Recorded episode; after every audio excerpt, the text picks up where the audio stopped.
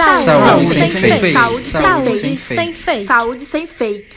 Olá, bom dia, boa tarde ou boa noite, dependendo da hora que você esteja ouvindo este áudio. Eu me chamo Maria Raíssa. Eu me chamo Johanna Cândido. E eu me chamo Carlos Henrique. No podcast de hoje, o assunto é super atual e de suma importância para compreendermos a relação entre o impacto do meio ambiente e a pandemia ocasionada pelo novo coronavírus. Para discutirmos sobre esse assunto, iremos nos embasar em uma matéria publicada no site da Fiocruz em março de 2020 pela pesquisadora da Fiocruz Bahia, Viana, sobre a relação entre pandemia e meio ambiente. A pandemia causada pelo novo coronavírus não foi o primeiro cenário pandêmico que o mundo já se deparou. Em 1580, um vírus do tipo influenza, que causa gripe, surgiu na Ásia e se espalhou para a África, Europa e América do Norte.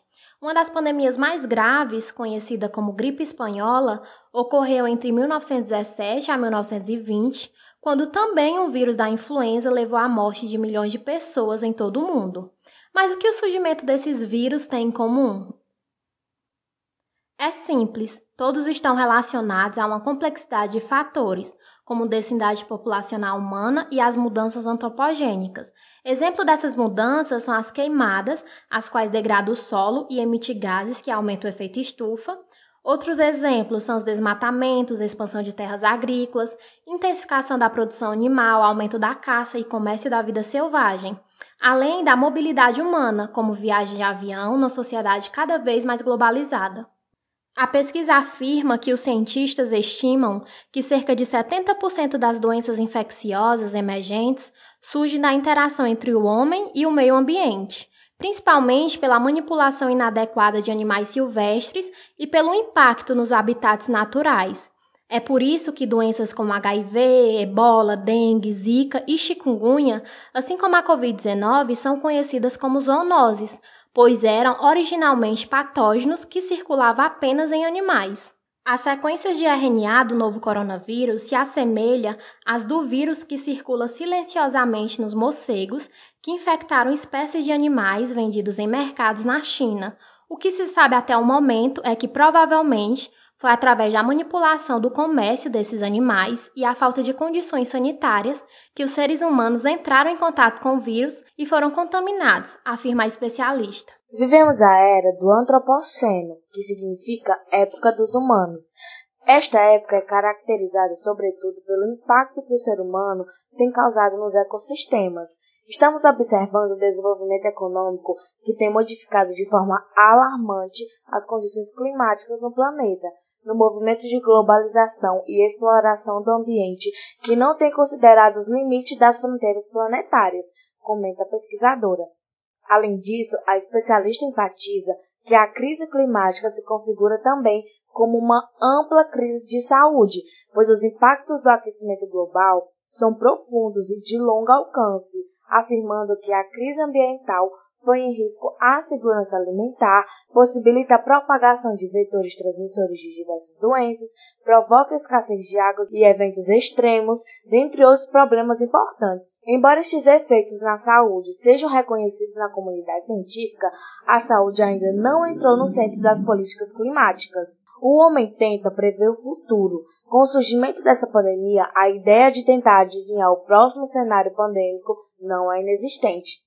Entretanto, não há como prever quando será a próxima pandemia, mas, de acordo com Viana, as políticas para promover pesquisas sobre as interações entre os seres humanos e os animais silvestres podem favorecer maneiras de evitar e estimar melhor o surgimento de uma nova pandemia. Nesse sentido, alguns campos de estudo têm surgido na busca de soluções. Um deles é a saúde planetária, que estuda a relação da saúde da civilização humana e o estado dos sistemas naturais aos quais ela depende. Na busca de aprimorar a proteção contra pandemias, principalmente por meio do aumento da biossegurança agrícola e vigilância de doenças em animais e pessoas, também foi criada uma estrutura política denominada One Health, formada pela Organização Mundial da Saúde, a Organização das Nações Unidas para a Agricultura e Alimentação e a Organização Mundial da Saúde Animal. Para a pesquisadora, o avanço da integração do risco de doenças infecciosas emergentes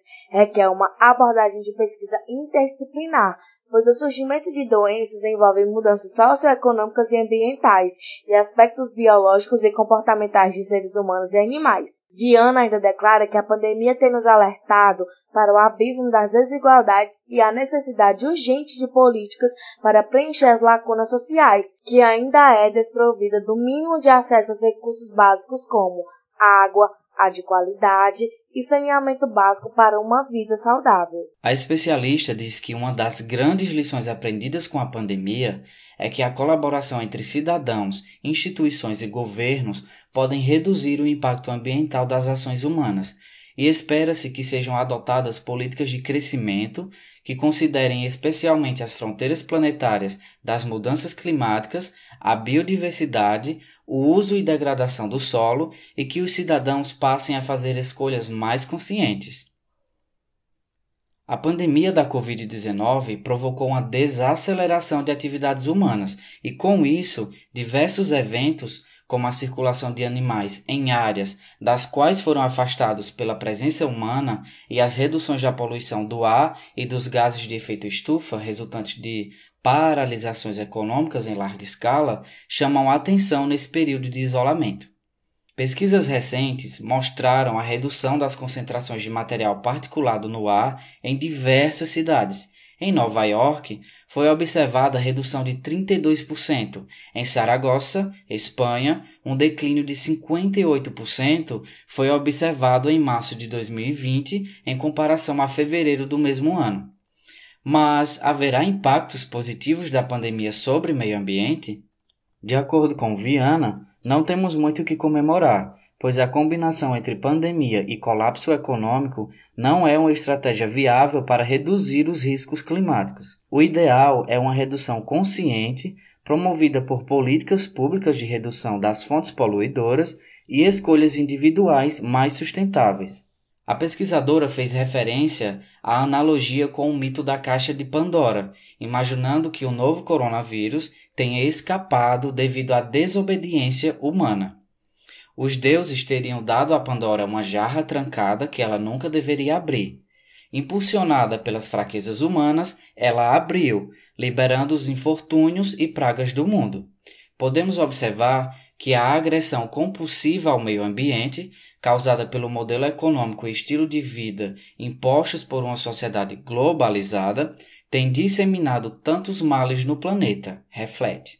Entretanto, afirma a pesquisadora, devemos nos animar com a versão exíodo do mito de Pandora, na qual ela conseguiu impedir uma única fuga, a da esperança, ela permaneceu sob os lábios do frasco e não voou para longe. A esperança de um mundo saudável e ambientalmente seguro.